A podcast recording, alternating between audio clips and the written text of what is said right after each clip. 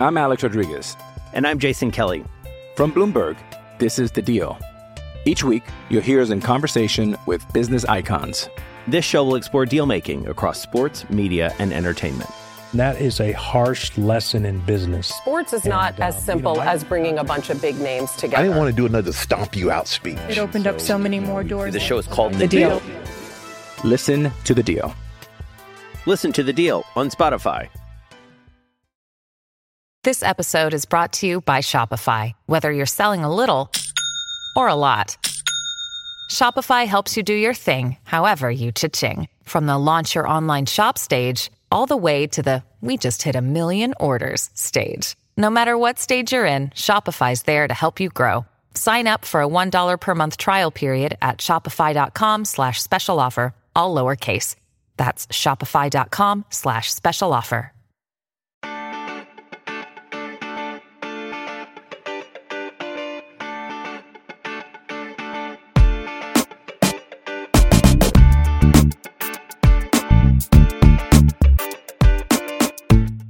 Desde el bar, edición Grandes Mexicanos.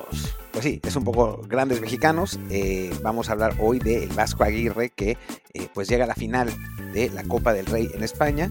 Eh, le gana a la Real Sociedad de Penales con el, con el Mallorca. Despierta un debate sobre si es el mejor técnico mexicano en la historia. Estamos bastante de acuerdo nosotros en que sí, pero ya lo comentaremos.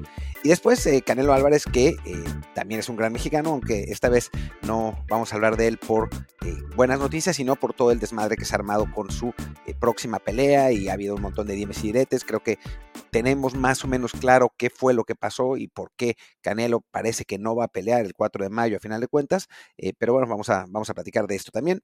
Y pues yo soy Martín del Palacio y me acompaña Luis Herrera. ¿Qué tal Martín, barra del bar, fans de Footbox? Así es, vamos a tener esta bonita plática que a lo mejor no es mucho debate porque estamos Martín y yo muy de acuerdo en casi todo, pero trataremos de también incluir ahí los puntos de vista opuestos que se han señalado recientemente en redes. Como siempre, antes de comenzar, les recuerdo que estamos en Apple Podcasts, Spotify y muchísimas plataformas de audio más, así que por favor suscríbanse en la que más les guste y déjenos un comentario siempre de 5 estrellas para que así más más gente los encuentre, como por ejemplo hizo Diego Jacobo, que nos pregunta, ¿dónde se encuentra la afición y medios deportivos ideales? ¿Cómo ser menos fútbol picante y más desde el bar? ¡Pum! Gracias, gracias por lo que nos corresponde. Pues somos pocos, pero así, e- el, el hashtag ese que habían puesto de que somos más los buenos, pues yo creo que no somos más. Pero bueno, eh, creo que, eh, que somos, somos pocos, pero buenos. Y, y gracias por, por escucharnos y la gente que, que nos sigue constantemente. La verdad es que es, pues da gusto que, que podamos por lo menos tener una audiencia de gente que, que quiere pensar y no solamente reventar. Así es. Aunque si quiere, la gente que quiere reventar también quiere venir a escucharlo, no hay problema. Vengan, escúchenos, reviéntenos. Yo no tengo ninguna. tengo- soy, de piel gruesa, Martín no tanto, pero los puede bloquear en Twitter. Así que mientras más gente nos escuche, no nos importa si nos quieren reventar, que con eso cobramos más de todos modos. Otro comentario nos lo deja Miolín. Respecto al episodio de la corrupción en los traspasos de futbolistas, ¿qué tan cierto es el rumor de que Hugo Sánchez cobraba a los futbolistas por jugar? Yo la verdad es que lo dudo mucho, porque tampoco es que haya habido muchísimos futbolistas de Pumas en aquel entonces que, que debutaran, que hubieran pagado para debutar. Yo no, o sea, era, era un tiempo en el que seguía mucho al equipo, eh, porque me tocaba trabajar eh, con, con la afición y cubría esencialmente a Pumas. Y yo, yo la verdad es que lo dudo mucho. Eh, fue algo que dijo Horacio Sánchez, su sobrino, al que se pilló de Pumas, Hugo, y con el que no tenía una buena relación. Entonces, yo, yo lo tomaría con pinzas. De acuerdo, y ya como último comentario, antes de que sea interminable, porque sí, nos pasamos de todo esto algunas veces, menciono el de Guillermo Leiva Machiche, que nos dice, excelente podcast, ustedes lo mencionaron, pero creo que se habla poco del trabajo que hace Cimarrones para formar jugadores, y en este caso, dos defensas de buena altura. Pues sí, Guillermo, es cierto, eh, ha sido una buena cantera de defensas, eh, ahora sacaron por fin un jugador de otra posición, que es este chico eh, Cortés de Necaxa, que se va al Sevilla, pero bueno, Esperemos que sigan sacando más, aunque hay que decir, Johan Vázquez es canterano de Pumas, no de Cimarrones. Sí, jugó en Cimarrones, eso, eso también, pero, pero Johan Vázquez hasta los 16 años estaba en Pumas. Así es. Y bueno, ahora sí ya. Cortamos a la sesión de comentarios. Los que, los que sobran los dejamos para mañana y para el que sigue.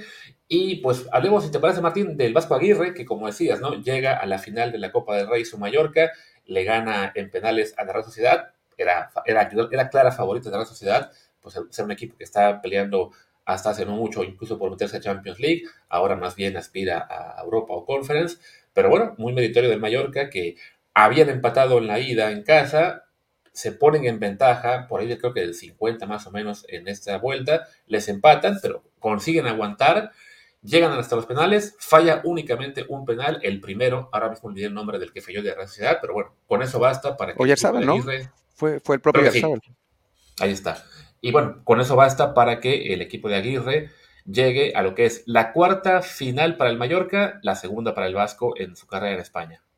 Sí, la verdad es que es un, resultado pues muy sorprendente, ¿no? O sea, habían además empatado el primer partido en Son Moix, eh, en la Real Sociedad, que hay que decirlo, viene en trayectoria descendente, o sea, es un equipo que en principio es muy superior a la Real, pero que lleva unos cuantos partidos sin jugar bien y creo que, bueno, en ese sentido eh, tuvo suerte el Vasco de, de, encontrarlos en este momento, porque si hubiera sido hace pues unos tres meses que la Real estaba ganando a todo el mundo hubiera sido mucho más difícil. Pero, pero bueno, no, eso obviamente no le quita, no le quita el mérito a haberle ganado a un rival más poderoso de visitante en una semifinal. Eh, sí, echado atrás, sí, con, tirando contragolpes, como suele ganar el Mallorca del Vasco y los equipos del Vasco normalmente, pero pues hay que ganar esos partidos, ¿no? Eh, y, me parece que es, que es muy, muy relevante y muy, pues, muy, muy bueno, ¿no? Para, para el Vasco, para el fútbol mexicano dentro de todo, eh, para, para, digo, la, trayectoria del, de, este, de este entrenador y para Mallorca, ¿no? Que es una ciudad que pues no está acostumbrada a los grandes éxitos y que cada vez que llega a una final de Copa, eh, pues resulta ser una fiesta, obviamente, ¿no? Sí, no, hablamos de que este equipo eh, había llegado a tres finales antes, en 91 y 98, las perdieron, y en 2003, que la ganaron, con Gregorio Manzano al frente, pero era un equipo que pues tenía jugadores como Samuel Eto'o, por ejemplo. Ahora mismo eh, no me puedo poner a pensar en los demás, pero sí, este, vaya, era otra época de ese Mallorca que era un equipo mucho más competitivo entonces, ¿no? Después, pues ya lo que es la realidad de ser un club con pocos recursos, relativamente comparado a los de a los vascos o a los Madrid, Barcelona, etcétera, pues lo ha mantenido más bien peleando por quedarse en primera, de repente bajando a segunda, y el Vasco Aguirre, pues le han dado esa encomienda, lo salvó ya que fue en dos, ya, esta, esta, es su tercera temporada, ¿no? La, la, segunda completa. Recordemos que la pasada lo salvó sobrados, que estuvieron siempre en media tabla. Este año sí están sufriendo un poco más, están en el puesto 16, entonces a solamente 6 puntos arriba de la zona de descenso, no con tanto aire como, como el año pasado, pero sí, pues muy meritorio que mientras están peleando por no descender, consiguen este logro de, meterse a la final de la, Super, de, perdón, de la Copa del Rey. Con esto además ya tienen garantizado jugar la Supercopa de España el próximo año en Arabia Saudí, que le comentábamos antes de grabar, que en este momento la Supercopa puede ser Real Madrid contra Mallorca y Girona contra Atlético Bilbao. Los saudíes van a estar felices seguramente.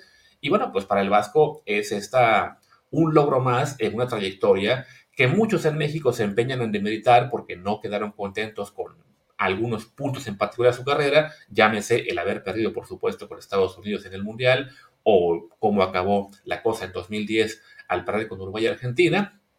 En el caso de los Regios, bueno, le, odian porque no fue campeón con ellos en el Monterrey. Tampoco lo fue, por ejemplo, Ucetich, tampoco lo ha sido el Teno Ortiz y algunos más, pero bueno, si nos ponemos a revisar la trayectoria completa del Vasco, la verdad es que sí, no, creo que hay muy poca discusión de que es el técnico mexicano que más lejos ha llegado que ya una trayectoria europea que no es simplemente de que se fue porque era eh, amigo de la gente de Osasuna y le dieron la oportunidad. Bueno, le dieron la oportunidad, se quedó ahí cuatro años, los metió a una final de Copa del Rey también, los metió en su último año a la Champions League incluso, al Atlético de Madrid, ahora se olvida, pero Atlético, cuando llegó el Vasco, llevaba años de mediocridad tremenda, ¿no? Que había incluso descendido, regresado, estuvo, si no me recuerdo, eh, Bianchi estuvo antes que él, ¿no? Sí, mucho antes mucho antes y también le fue mal. Y es con el Vasco que regresan también a, a puestos de Champions League, aunque ya es después con Simeone que dan el salto definitivo, ¿no? Por eso, Luis, perdón, se olvida mucho lo del Vasco, ¿no? Porque después viene una etapa muy exitosa. Viene Manzano, que fue un desastre después del Vasco, y después viene esa etapa tan exitosa de Simeone. Y entonces, pues los aficionados del Atlético obviamente recuerdan a, a, Simeone como el técnico que los levantó, porque además es la realidad, ¿no? O sea, los pasó de calificar con el Vasco alguna vez a Champions a llegar a, dos finales, ¿no? Em, y en México, porque pues como somos, comparamos al Vasco con Simeone, ¿no? O sea, queremos que el Vasco haya sido el mejor entrenador que ha tenido el Atlético en su historia y pues tampoco es para tanto, pero eso no quiere decir que lo haya hecho mal. Y ahora sí sigue con el recuento. Sí, eso, ¿no? Y creo que como después del Atlético de Madrid, ya su trayectoria ha sido más de clubes medianos o selecciones eh, pues, lejanas, que no, no, no, se les seguía mucho desde, desde México, pues no se dimensiona lo que es precisamente esa, esa capacidad del Vasco de trabajar en ambientes muy distintos a la comedia de la Liga MX, de, de arriesgarse a irse a Europa, también de irse a, a, los Emiratos Árabes Unidos, también de irse a dirigir a que fue a Japón, Egipto. Eh, ayer había quien me troleaba con el que, ay, bueno, pero es que según te la arregló. A ver, sí estuvo acusado alguna vez de haber arreglado partidos y fue exonerado, pequeño detalle que la gente eh, no, no, no quiere mencionar. Y pues es una trayectoria que aunque en títulos no va a acabar siendo eh, tan prolífica, hablamos de que tiene que fue el campeonato con, con Pachuca, la, ganó una liga, bueno, dos copas con su equipo este de Emiratos y la Conca Champions con Monterrey. Bueno, no, no serán muchos títulos, pero creo que sí, ya quisiera cualquier técnico mexicano, más allá de lo que cobra en la Liga MX, tener la experiencia de dirigir, que son ya 15 años en Europa por lo menos, selecciones de, de África, de Asia, ser reconocido básicamente en todo el mundo. O sea, no, no, para mí no hay, no, no hay discusión de que el Vasco es, para mí, sin duda, vamos a decir, si no el mejor en cuanto a capacidad, pues sí el más grande, el que más lejos ha llegado y la, trayectoria más, más importante de un técnico mexicano en la historia. Sí, lo que pasa es que, a ver, vivimos en este, en este mundo medio extraño en el fútbol mexicano donde eh, pues idealizamos el pasado de una manera muy rara, ¿no? O sea, pensamos que, que siempre todo tiempo pasado fue mejor y que los Hermosillos, Sague y, y Luis García eran mejores que los Raúl Jiménez, Chicharito y, Giovanni Dos Santos. ¿Por qué? Pues, quién sabe, ¿no? O sea, porque crecimos con ellos, ¿no? Porque fueron los de nuestra infancia, pero no hay ninguna otra razón objetiva para, para, decir algo así. Y también pensamos que lo que está haciendo el Vasco Aguirre no es suficientemente bueno porque no ha ganado el mismo número de campeonatos que ganó, no sé, los del pasado, como Nacho Treyes o Bucetich mismo o hasta el Tuca, ¿no? Cuando, primero, se les olvida que no es lo mismo la Liga, la, Liga MX que la Liga Española, de hecho es muy diferente y de hecho es mucho más difícil ganar títulos en la Liga Española eh, que, en la, que, en la, Liga MX. Eh, y segundo, pues Aguirre sigue vigente, lleva años vigente, ¿no? O sea, todos esos de los que hablan, el Tuca ya está de panelista, ¿no? Eh, Bucetich hace rato que no tiene chamba, Nacho Treyes descansa en paz. O sea, Manolo Lapuente, que bueno, ya hace mucho que tampoco, tampoco está activo, ¿no? O sea, estamos hablando de una trayectoria larguísima de, del Vasco Aguirre y sigue vigente en la segunda mejor liga del mundo y todavía peleando por títulos. Eso es, pues, realmente inusitado en el fútbol mexicano. Sí, sí, y aparte, bueno, también eso de que estaba, o sea, una, una trayectoria con menos títulos, en parte por porque se fue a, dirigir a, a Europa, donde, pues sí, con Osasuna cuatro años es pues era, digamos, evidente que no iba a ganar ningún título y con todo eso le, alcanzó para meterse a una final de Copa del Rey, ¿no?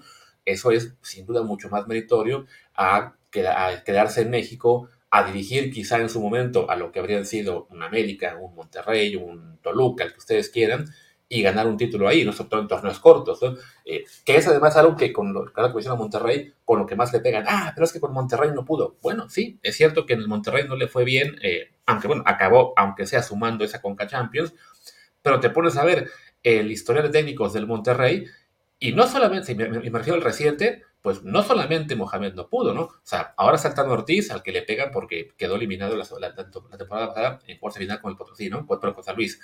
Antes de él, Bucetich. Mohamed tuvo que estar en dos épocas para finalmente cumplir esa, esa meta. Estuvo Diego Alonso, que tampoco pudo. Estuvo también el profe Cruz. Bucetich antes, que no recuerdo si en esa época, también creo que tampoco, tampoco pudo. La Volpe, el Piojo Herrera, eh, ¿quién más?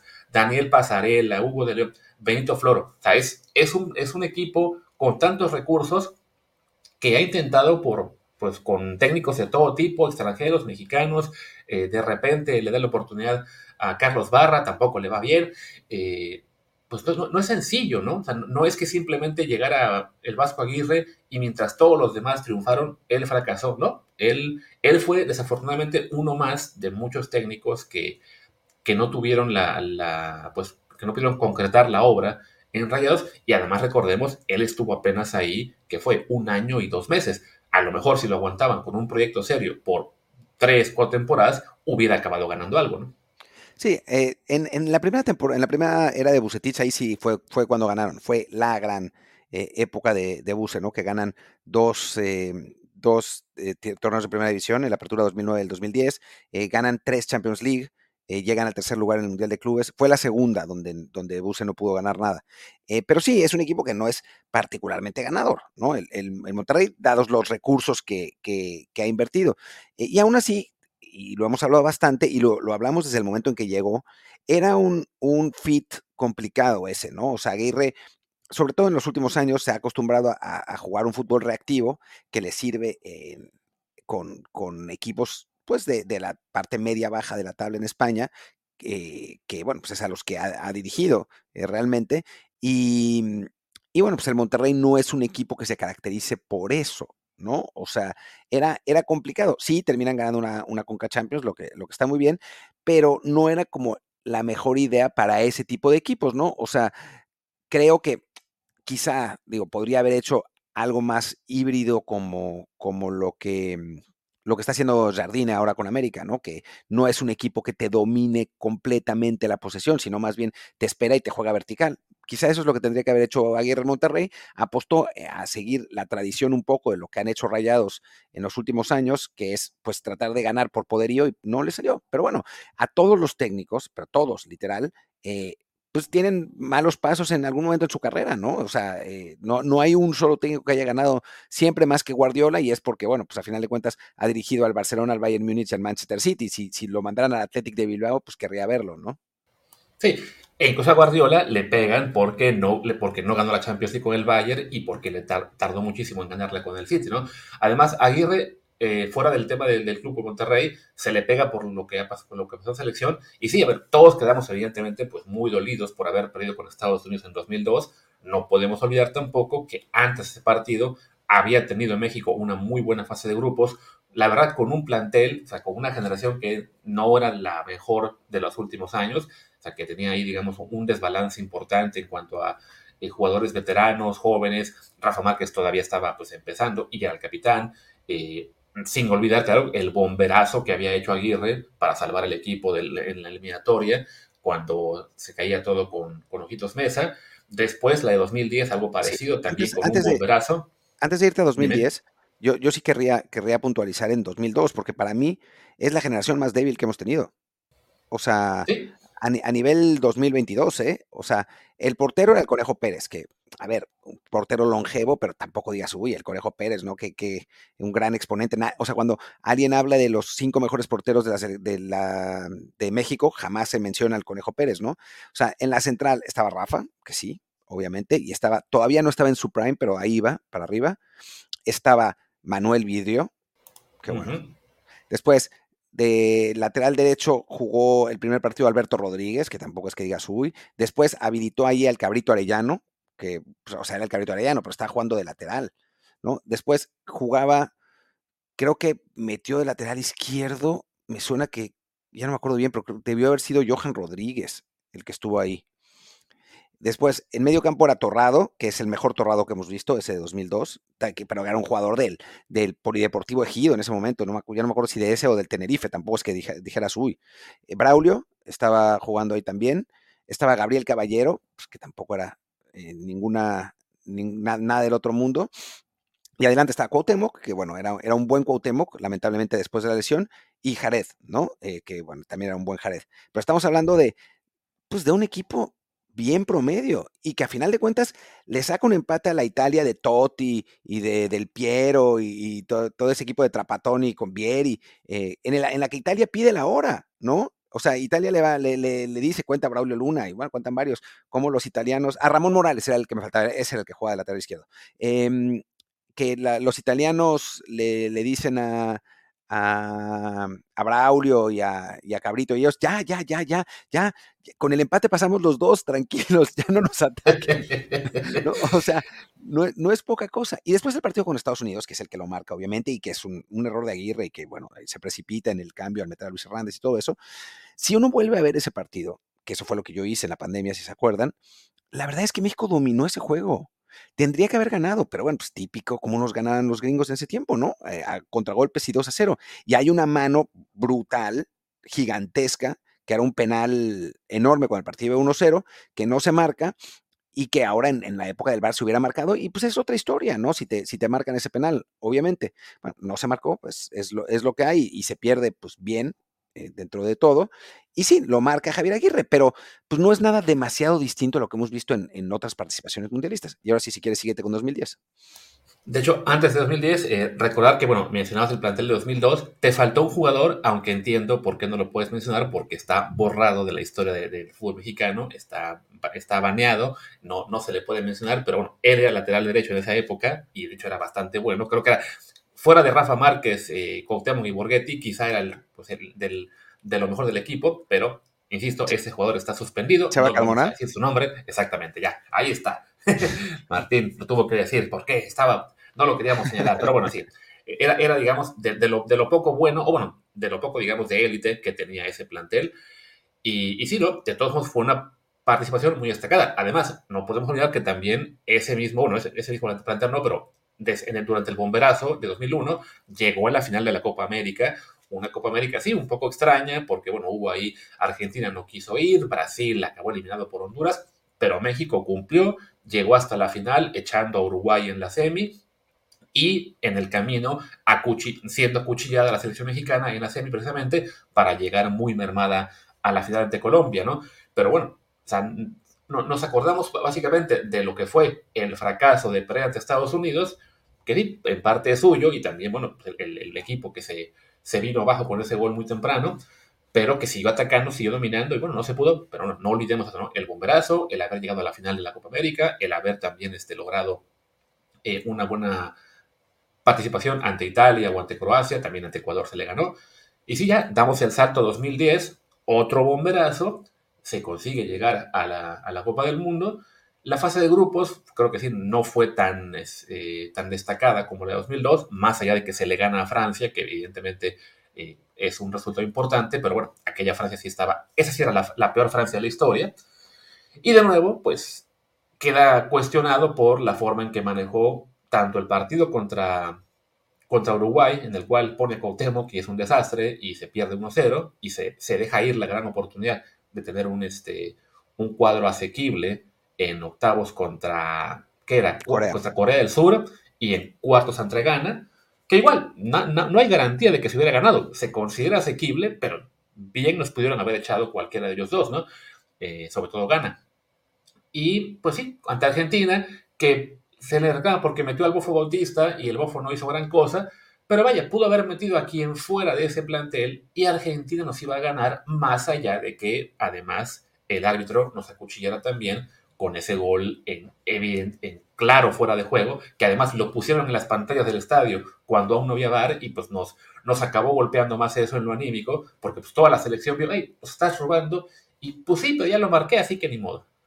Sí, no, o sea, y digo, yo, yo siempre he dicho que, ampararse en el árbitro es el, el recurso de los mediocres, eh, y, lo sigo pensando, eh, pero aún así, o sea, creo que, que hay momentos y hay decisiones que son tan evidentes que, no son ni siquiera de criterio, ¿no? E, y que sí, obviamente te afectan. En este caso específicamente, no es solamente que fuera un, error claro y manifiesto del, árbitro en esa jugada, porque lo es, no es un fuera de lugar de TVs de, no sé, cinco metros, literalmente, sino eso, que lo pone en la pantalla del estadio. Entonces, tú como jugador te sientes completamente agraviado, ¿no? Porque no es solamente que te hayan marcado en contra, sino que lo estás viendo y lo está viendo todo el estadio y el árbitro, pues, no podía reglamentariamente, aunque yo sigo insistiendo que debió eh, haberse agarrado los huevos y haber anulado ese, ese, gol, porque además se le acabó la carrera de cualquier modo. O sea, después de esa jugada se le acabó la carrera, eh, para bien o para mal, ¿no?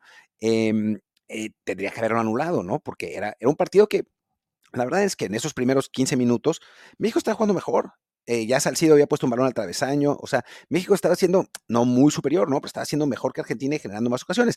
Pero después, cuando ves el equipo que tenían los argentinos, pues dices, ¿cómo le vamos a ganar? ¿No? O sea, Messi, Tevez, Higuaín, Macerano, o sea, todo bien, ¿no? Pero, pero a final de cuentas, la diferencia en, calidad era, era gigantesca, ¿no? O sea, se podía, o sea, siempre se puede en la mejor circunstancia posible, la Volpe en 2006, pero de 10 partidos nos ganaría nueve. Lo único que tenía malo ese equipo era el técnico, ¿no? Que era Maradona. Exacto.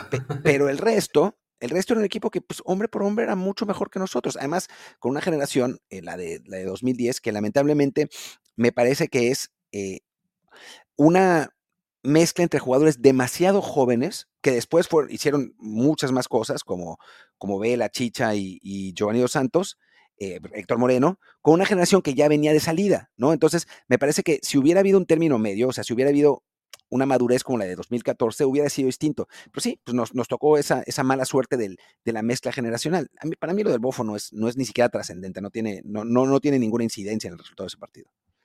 Sí, justo iba yo a ir al apunte ese, ¿no? De que le tocó una generación, como señalas, ¿no? Pues mezclada. Por un lado, los que habían sido importantes en 2006, eh, ya la, la, mayoría treintones o, o, de salida. Hablamos de que, bueno, Salcido tenía 30 años, Rafa 31, Osorio 30, eh, ¿quién está por ahí? Torrado 31, Guille Franco 33, Niceya Cuauhtémoc, aunque no hubiera estado en el Mundial, pero bueno, 37 años, eh, Bautista 31, y de otro lado, jugadores como, eh, bueno, Ochoa, que no, no confío en él porque tenía 24, que para un portero, pues como tener 18, y este, Héctor Moreno, Efraín Juárez, quien más, Pablo Barrera, todos con 22 años, también Charito, Carlos Vela y Giovanni con 21. Entonces, le tocó la mala suerte al Vasco de que sus bomberos fueron justo en dos eh, ciclos en los cuales no había una generación, este, pues en el punto correcto, ¿no? Una generación suficientemente madura a la vez que, que con la juventud necesaria para encarar un mundial.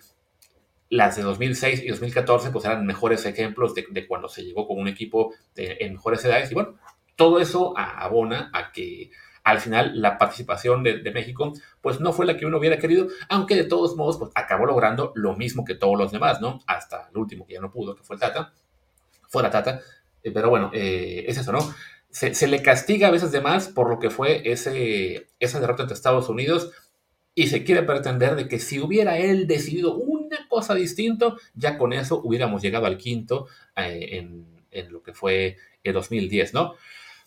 Y bueno, ya para ir cerrando el tema de Vasco, reconocer que el, el, resto de su carrera, pues ha habido altibajos, no le fue tan bien en, Egipto, lo acabaron echando por el tema de que perdieron en la, Copa Africana, que además era en casa.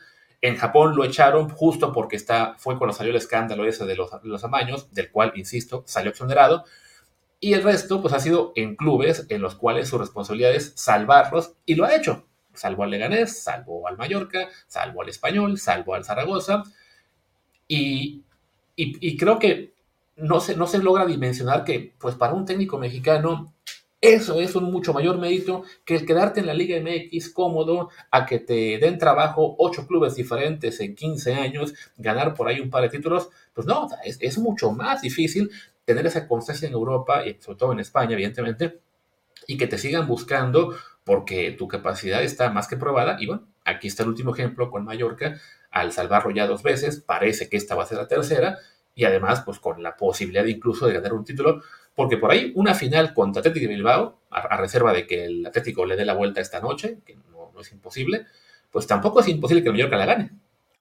No, no es imposible. A ver, el Athletic saldría favorito, ¿eh? hay que decirlo. Sí. No, no, no, hay que, no hay que pensarlo de otra manera, pero, pero creo que, que, que, bueno, tiene, tiene, tiene esa posibilidad. No es enfrentar al Real Madrid o al Barcelona, ¿no? Que eso lo, lo pone más complicado. Ojalá que llegue el, el Athletic realmente, porque creo que el Atlético tiene una, pues, ¿cómo decirlo? Una prosapia más grande y, se vuelve más complicado eh, mentalmente hacerlo. Pero, pero bueno, no, no, no es imposible. Y creo que, Luis, ya nos alargamos un montón en esta parte sí. del Vasco. Solo, solo una cosa también, sí. o sea, una cosa final, el tema de la final, ojalá también llegue Athletic para que la final sea en Madrid y sea, digamos, más asequible para los dos eh, aficiones viajar y que no esté eh, la, la, tribuna 90-10, porque si llega el Atlético de Madrid, son capaces de que de todos modos la final sea en Madrid y entonces ahí sí pues va a haber un, eso, ¿no? Un 90-10 aficionados, ¿no? Si sí es en sede neutral, de todos modos, los, los vascos son más, o sea, habría más fans del Atlético de Bilbao, pero bueno, es posible que haya ahí suficiente apoyo de, para el Mallorca, pero quiero decir. Y ahora sí, hagamos pausa para hablar después del Canelo Álvarez. I'm Alex Rodriguez. And I'm Jason Kelly. From Bloomberg, this is The Deal. Each week, you'll hear us in conversation with business icons. This show will explore deal making across sports, media, and entertainment That is a harsh lesson in business. Sports is not And, as um, you simple know, I- as bringing a bunch of big names together. I didn't want to do another stomp you out speech. It opened up so many more doors. The show is called The Deal. Listen to the deal. Listen to the deal on Spotify. Hey, it's Kaylee Cuoco for Priceline. Ready to go to your happy place for a happy price? Well, why didn't you say so? Just download the Priceline app right now and save up to 60% on hotels. So, whether it's Cousin Kevin's Kazoo concert in Kansas City, go Kevin, or Becky's Bachelorette Bash in Bermuda, you never have to miss a trip ever again. So, download the Priceline app today. Your savings are waiting. Go to your happy place for a happy price. Go to your happy price, Priceline. Y bueno, regresamos de, la pausa, eh, hablemos de, lo del Canelo Álvarez. Eh, ha habido mucha controversia y quizá muchos de ustedes no estén ahí muy metidos en esta controversia, ¿no? Y, es normal porque es, eh, digamos, pues es un tema más oculto, no es, eh, no es como cuando pelea que todo el mundo lo ve y puede decir que eran bultos los rivales. Pero bueno, en fin, la controversia está en que Canelo cambia de compañía promotora, tenía un contrato con la que, con la que estaba por, por tres peleas, al final de cuentas solamente cumple una, eh, sin pelear con ningún eh, boxeador realmente de, nota, ¿no? O sea, pelea solamente con uno de los gemelos Charlo. Eh, se esperaba que, o sea, siempre están pidiendo que pelee contra, digo, inserte nombre, ahora es Benavides, ¿no? El que, el que contra el que quieren que pelea, pero antes pelee, pero antes eran otros. Em, pero bueno, no, no lo hizo. Hay, había rumores, el propio Mike Tyson dijo que le habían ofrecido 60 millones de, de dólares para pelear con Benavides y, Ca- y Canelo dijo que no, y entonces pues empezaron a decir que era un cobarde y que no, no quería pelear, etcétera. Eh, entonces, bueno, se ha armado ahí una, una eh, suerte de controversia. Tenía una pelea programada para el 4 de mayo sin rival aún. Ahora parece que no va a pelear precisamente por esa controversia. Y, bueno, vam- vamos a hablar un poco de eso. Eh, afortunadamente, Edgar Valero, que sabe un montón de- de boxeo, escribió una columna que pues deja realmente claro qué fue, qué fue lo que pasó, que ya la leímos Luis, Luis y yo, y que bueno, más, más o menos se las vamos a, comentar para, para explicar cuál es el, el desmadre de Canelo, por qué no peleó el 4 y qué es lo que, lo que viene más adelante en, en la carrera del boxeador mexicano. Sí, ¿no? Había firmado con la empresa Premier Boxing Champions, que con ellos y Amazon Prime tendría este pacto por tres peleas y que 100 millones de dólares garantizados. Sí, la primera pelea fue esta, la del gemelo Charlo número uno, como dice Edgar Valero.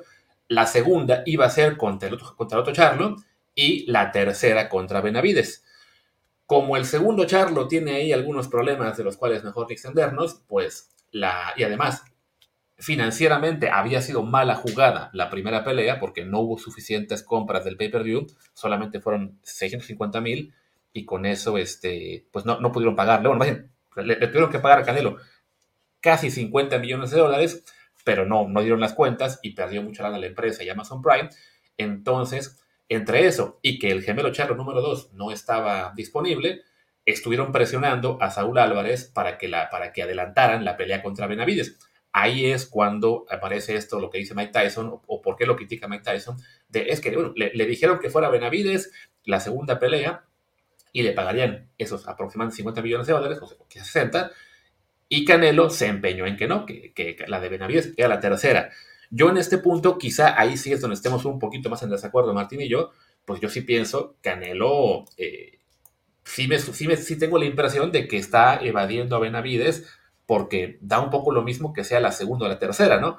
Me parece que ahí el temor es, pues, si pierdo con Benavides, mejor que sea en la última, y, y mientras tanto sigo acumulando grandes bolsas, pero bueno, si ya no tienes otros rivales de, de gran peso, pues acepta de una vez. A ver, sí y no. O sea, yo entiendo, eso que estás diciendo me parece que es verdad. O sea, que, que, Canelo no quiere pelear con Benavides en la segunda pelea porque dice, bueno, si pierdo esta voy a perder mi tercera bolsa, ¿no? Que además es respetable, ¿no? Él es el campeón y él es el que, el que monopoliza los ingresos, ¿no? O sea, él es el que, el que genera esas bolsas a final de cuentas. Así que, bueno, pues tiene, creo que todo el derecho de, de decidir cuándo pelear con el, con el peleador que sea y, y en, en, qué orden, ¿no? O sea, no, no es, eh, no creo que sea cobardía, sino interés. Pero además creo que hay otro punto que es, yo no creo que Canelo estuviera tomando muy en serio al otro Charlo. O sea, sí. creo que creo que, que, el boxeador mexicano sintió que podía ganar sin mucha preparación. Esa es, esa es la realidad.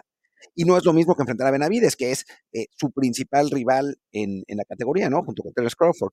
Entonces, me parece que dice que no, no solamente por, por una cuestión de, de, timing en cuanto a ingresos, sino porque sabe que con la preparación que tuvo, no va a ser suficiente para poderle ganar a Benavides. Que se tiene que preparar, digamos, de la mejor manera posible para ganar esa pelea. Y, tengo la impresión, por lo que he leído, que no lo hizo. Y entonces, por eso no, no acepta esa pelea, ¿no? Eh, y por eso creo que a final de cuentas no va a pelear el 4 de mayo. O sea, sí. le, le, podrían haber puesto como hacia Julio César Chávez, porque Julio César Chávez además ya, ya lo confesó eh, varias veces, que muchas veces no estaba preparado para peleas y le ponían al Bull Terrier Soberanes, que era su, su compañero de sparring o así, o a, o a, bultos así gigantes, para que pudiera tener la bolsa, pero aún así no, no, no corría riesgo. Y creo que Canelo podría haber hecho eso, pero bueno, el boxeo ha cambiado, no me parece que le vayan a poner a, a, un bulto y creo que pues, se va a cancelar la pelea y ya está. Sí, no, ya bueno, una, una, vez que Canelo dice no, no voy a pelear con Benavides, se manejan otros nombres. Eh, los dos principales fueron Edgar Berlanga y Jaime Munguía. Berlanga, nos señala Edgar Valero, no es un peleador eh, muy interesante, así que no, no, no fue muy seriamente considerado. Y al que se impulsa más es a Jaime Munguía, que él sí sería un rival eh, de más peligro. De hecho, es en algunos casos el, el siguiente, digamos, en, en el ranking después de Benavides.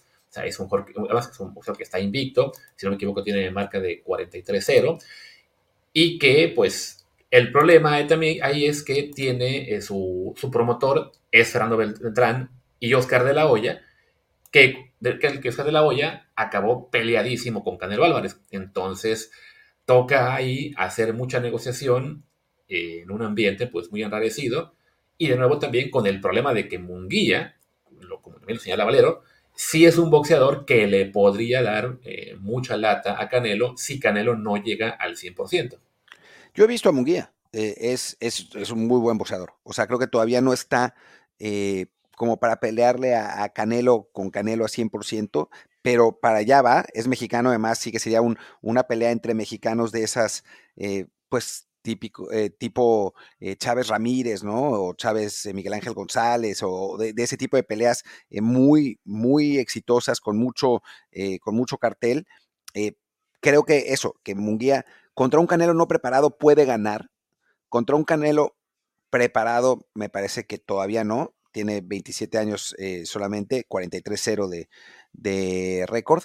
Pero sí, sería un, boxeador, si no del nivel de Benavides, un escaloncito detrás, ¿no? Y para el que Canelo tiene que llegar bien, no puede llegar así, así nomás. Más allá de que en el boxeo, y eso es algo que tienen que, hay que entender, eh, eh, y en México no, no, no se suele pensar en estas cosas, pero se debería, para aprender un poco más de cómo funciona el boxeo, no es que los boxeadores puedan elegir a sus eh, peleadores así fácilmente, ¿no? A sus rivales así fácilmente, ¿no? O sea, sí se puede, pues, pero muchas veces tiene que ver con las empresas de promoción de los, de los boxeadores y con las peleas terribles que tienen las empresas de promoción entre ellas. Porque las peleas de box se arreglan, o sea, es, es, una empresa de promoción la que lleva al boxeador, la que selecciona la sede, la que elige al rival, la que arma el cartel y la que se lleva, la, la que, en fin, se lleva la lana, pero además eh, ve con qué empresa televisiva negociar los derechos y se lleva la lana. Cuando entran dos, entonces, esas dos empresas quieren llevarse pues la mayor parte del dinero. Y ahí es donde hay peleas y ahí es donde normalmente no se hacen las, eh, la, las peleas. Por eso, eh, cuando dije ahí es donde hay peleas, ahí es donde hay conflicto entre esas empresas y cuando no se hacen las, las peleas de box. Por eso, muchas veces parece lógico que un boxeador tenga que enfrentar a un rival, es el próximo, pero no pase porque muchas veces están representados por dos, distintos, dos distintas promotorías y esas promotorías no se pueden ver, quieren organizar ellas mismas eh, la pelea, quieren llevarse la lana, tienen acuerdos con distintas sedes que no son compatibles. Hay un millón de intereses en el boxeo que muchas veces impiden esas peleas. En los pesados lo hemos visto mil veces, ¿no? O sea, 20 veces hemos visto que, Tyson Fury tiene que enfrentar a Alexander Usyk y no pasa esa pelea. Bueno, es por ese tipo de cosas, no, no necesariamente porque el campeón del mundo le tenga miedo al retador. A veces tiene que ver con esa absurda tramitología del boxeo. ¿no? Y en este caso, pues está pesando también con el, con el Canelo Álvarez. O sea, yo sí creo que eventualmente tendría que pelear con Benavides, pero no es tan fácil como decir, bueno, mañana peleó con Benavides. Tienen que ponerse de acuerdo. O sea, no, no hay una FIFA, digo, está el CMB a veces, pero bueno, en fin, no hay una FIFA que diga, ok, es el Mundial de Boxeo, se enfrentan Canelo contra Benavides. No, no, no funciona así. Es mucho más complicado que eso, eh, armar ese tipo de peleas.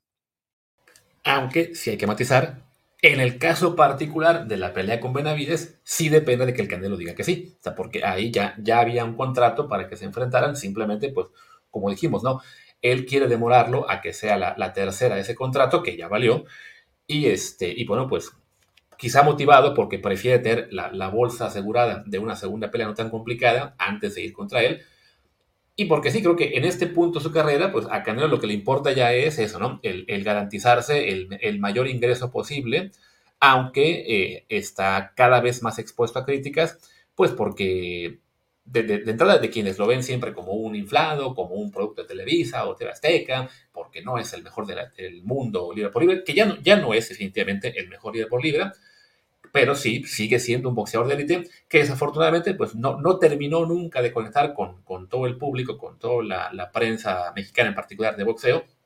Y creo que esta decisión de, de evadir la pelea con Benavides en este momento, pues sí acaba siendo un golpe muy duro a su imagen, que además, bueno, creo que desde que perdió con Bivol, como que se le ve mucho más eh, dubitativo a Canelo en ese sentido, ¿no? hasta, hasta Bivol creo que llevaba el sí un, un round de muchas peleas en las que él estaba buscando cada vez más y más, ¿no? Subía de división, ganaba títulos, eh, hablamos de que empezó su carrera que como súper ligero, ahora mismo no recuerdo, pero bueno, estuvo subiendo, ganando en cada categoría, da el salto a tratar de ganarle a, a pierde por decisión unánime y a partir de ahí como que sí intenta irse más a la segura, ¿no?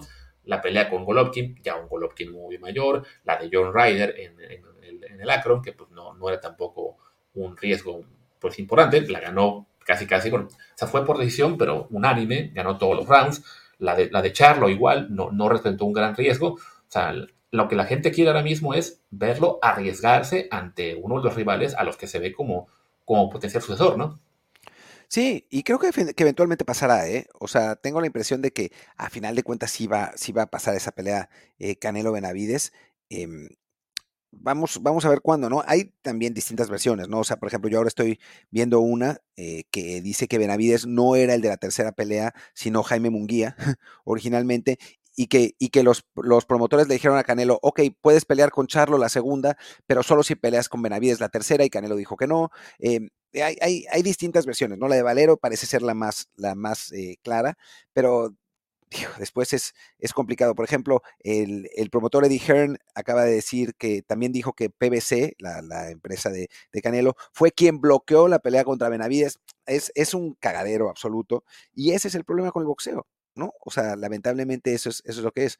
Hay muchos intereses, hay eh, muchos promotores, hay muchos organismos, hay mucha lana y pues mucha gente quiere llevarse lana. No hay una organización eso como la FIFA, como la NFL que, controle todo. Y también está el punto de los boxeadores mismos, ¿no? Que eligen ellos a quién tienen que enfrentar. Eh, salvo que las organizaciones como el CMB o la, MB, la AMB o la UMB los obliguen a enfrentar a un rival eh, mandatorio que se llama.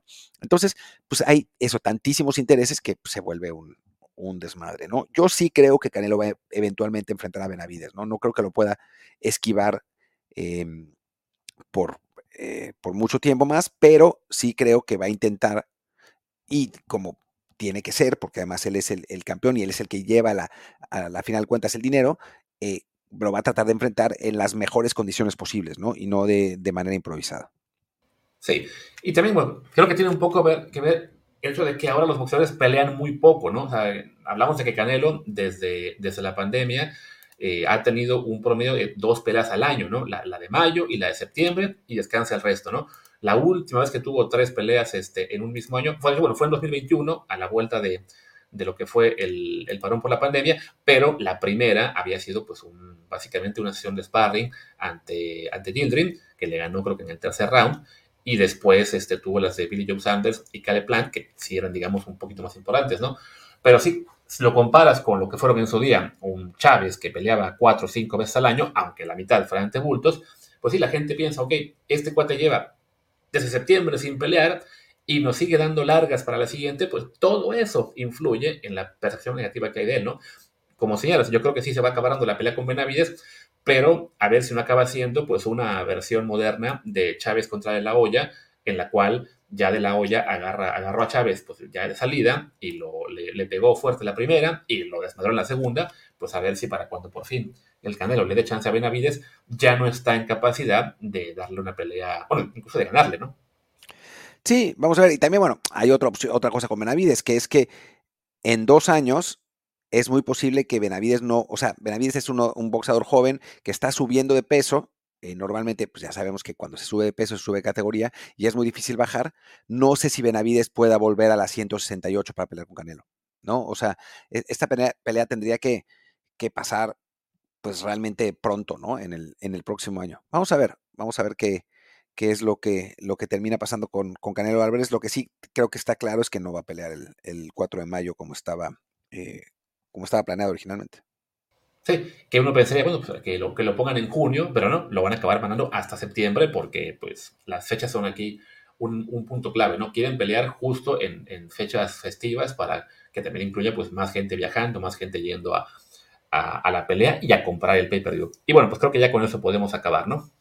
Sí, me parece que, que ya vamos a, vamos a seguir hablando de, de, lo de Canelo cuando vayan habiendo más noticias. No sé si le vamos a dedicar otro episodio como hoy, pero pues sí, les, les iremos diciendo eh, qué, es, qué es lo que pasa y, contando eh, pues los siguientes pasos de, de Canelo Álvarez. Perfecto, pues venga, despedimos y regresamos mañana al episodio de jueves de YouTube. Recuerden que será en video en el canal Desde el Bar POD, aunque también estaremos, como siempre, en Apple Podcasts, Spotify y las demás plataformas. Yo soy Luis Herrera, mi Twitter es arroba LuisRHA.